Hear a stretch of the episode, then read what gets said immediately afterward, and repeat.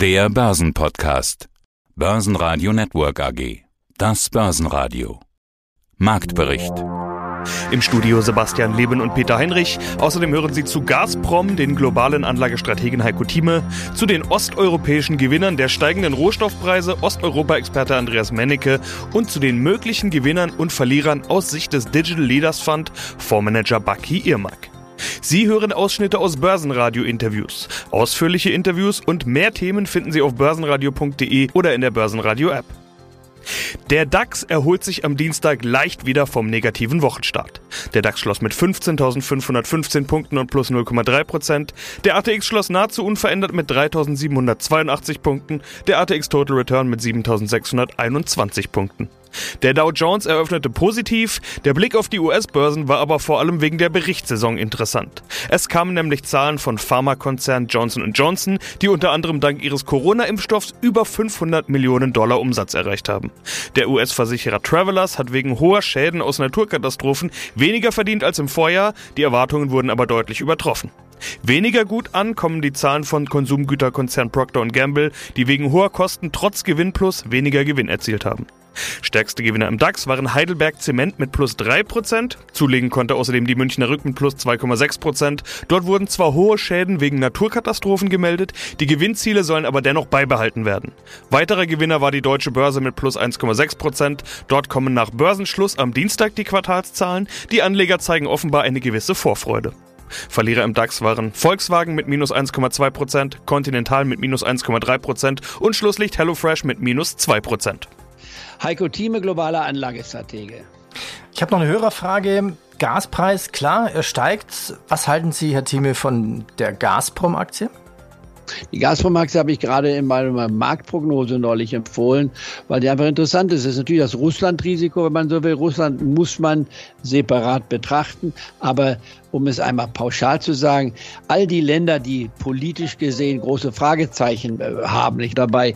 Und dazu gehört natürlich auch Russland äh, mit Putin, nicht wahr, der als Alleinherrscher sehr schwer in den Griff zu bekommen ist. Aber wir werden mit Russland weiter auch handeln müssen, weil Russland nicht zu übersehen ist. Es ist ein Riesenland, nicht wahr, von der Landmenge her gesehen, das größte Land der Welt. Dann kommt dann Kanadier und so weiter und dann China und USA. Aber wie dem auch sei, ich würde es positiv betrachten. Die Gazprom ist bei mir hier auf meiner Liste stehen und ich habe sie auch gerade wieder vor wenigen Tagen empfohlen. Ich würde sagen, sie kann man, wenn wir nachher noch mal eine Zusammenfassung auch bringen, mit auf die Kaufliste setzen, die Gazprom. Und der Gaspreis hat sich ja enorm nach oben entwickelt und der wird auch für eine gewisse Zeit fest bleiben. Selbst wenn er fallen wird, wird die Gazprom-Aktie darunter nicht leiden, sondern die kann sich weiterentwickeln, weil das Kurs-Gewinn-Verhältnis also im einstelligen Bereich zu sehen ist. Da kann man etwas tun und dann bei Gazprom kann man gleich sagen, die Nord Stream 2 wird angeschlossen werden. Die Frage ist nur eine Frage der Zeit. Amerika hat sich ja mittlerweile auch damit zufrieden gegeben, dass es doch dazu kommt. Man hat ja auch massiv investiert und es ist auch nicht falsch von der Strategie gesehen, das Gas von Russland mitzubekommen, neben dem, was Amerika mit ihrem Flüssiggas machen möchte. Man kann das kombinieren aus meiner Sicht. Und jetzt gerade die letzte Nachricht, während wir hier sprechen, kommt gerade rüber, nicht wahr, dass nochmal gesagt wird, Gazprom und Russland wird weitere Gaslieferungen machen, auch wenn es noch nicht zu einem unmittelbaren Anschluss kommt, nicht wahr, man wird nicht warten, bis Gazprom 2 angeschlossen ist. Also da zeigt sich Putin großzügig in Anführungsstrichen. Warum?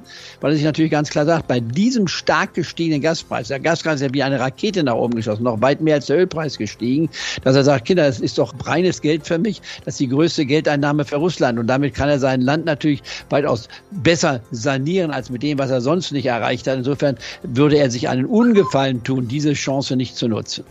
Mehr dazu gibt's im Heiko Thieme Club. heiko-thieme.club mein Name ist Andreas Mennecke, ich bin Geschäftsführer der eStock Informationsdienste GmbH und Herausgeber des Börsenbriefes Ist Stock Trends. Und natürlich beschäftigen auch Sie sich mit dem großen Thema der letzten Wochen. Öl und Gas, der Preis explodiert, steigt weiter und weiter und weiter. Rekordpreis beim Diesel. Das ist aktuell eines der Themen, die wir auch überall in den Medien sehen. Das ist alles nichts Neues mehr. Sie sind ja Osteuropa-Experte. Da dürfte man steigende Preise für Öl und Gas ja eigentlich gut heißen. Herr Mennecke, wer profitiert von dieser Entwicklung? Ja, in erster Linie natürlich die russischen Öl- und Gasaktien, die ja auch der Hauptexporteur gewissermaßen sind für Deutschland. Nicht? 100 Milliarden Euro verdient da Russland immer durch den Ölexport und 50 Milliarden durch den Gasexport. Und da gibt es ja eine Gazprom, Lukoil, Rosneft und so, die momentan natürlich davon in besonderem Maße profitieren und jetzt wahrscheinlich der Quartalsaison in Amerika, demnächst auch in Russland, sehr gute Quartalsergebnisse vorlegen können. Aber schon im letzten Quartal hat eine Gazprom ja sieben Milliarden US-Dollar verdient und das wird jetzt in diesem Quartal wahrscheinlich nochmal deutlich gesteigert.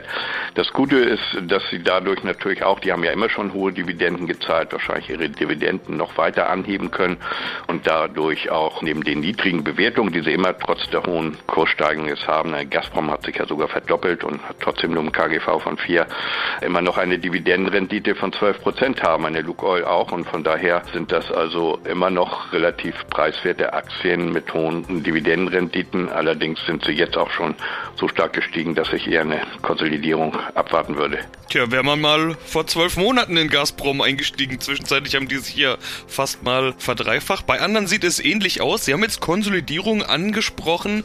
Kann es denn so weitergehen? Manch einer sagt ja, die Preise sind jetzt dann so langsam am Höhepunkt angelangt. Kommt da eine Konsolidierung? Muss da eine Konsolidierung kommen? Hat man den Anstieg schon verpasst oder lohnen sich noch Investments jetzt in diese Preisanstiegsgewinne? Das kommt ja auch einen Zeitraum an, den man dann vor sich hat, also kurz-, mittel- und langfristig. Kurzfristig glaube ich eher schon eine Konsolidierung, weil es zu stark gestiegen sind. Und natürlich kann der Ölpreis, hängt natürlich wieder vom Ölpreis ab, nochmal von 80 oder 85 Brennölpreis, wenn wir jetzt auf 100 US-Dollar steigen, dann würden die natürlich weiter mitsteigen. Aber es ist natürlich riskanter jetzt einzusteigen, weil es auch wieder starke Zurücknahmen des Ölpreises gibt. Das hängt von der OPEC ab, es hängt davon ab, wie sich die Konjunktur Konjunktur weiterentwickelt und welche Konjunkturerwartungen hat fürs nächste Jahr. Man sieht ja schon jetzt einige Dämpfer. In China nur 4,9 Prozent. Deutschland ist das Wachstum ja auch nicht so hoch, dass wir möglicherweise im nächsten Jahr nicht so hohes Konjunkturwachstum haben, was ja einer der Antreiber war für alle Rohstoffpreise, dass wir in diesem Jahr wirklich eine sehr starke Konjunkturerholung haben, die auch viel stärker war als von vielen erwartet. Von daher haben wir jetzt immer noch einen Nachfrageüberhang von eine Million Barrel, so sagt die internationale Energieagentur, aber die könnte im nächsten Jahr ausgehen ausgeglichen werden, weil dann auch mehr Frackingöl wieder auf den Markt kommt. Da lohnt sich das ja teilweise erst bei 80 US-Dollar zu produzieren, sodass ich da dann im nächsten Jahr eher Konsolidierung erwarte. Also wer jetzt drin ist, sollte noch halten, was machen, Stop-Loss nachziehen. Wer jetzt reingeht, kurzfristig könnte es riskant sein, weil es eben auch eine stärkere Konsolidierung von 5 bis 10 Prozent geben kann und die würde ich, wie gesagt, eher abwarten. Langfristig oder mittel- bis langfristig finde ich immer noch russische und Gas ganz interessant aufgrund der niedrigen Bewertung und höheren Dividende. Aber man muss da, wie gesagt, das Timing genau beachten.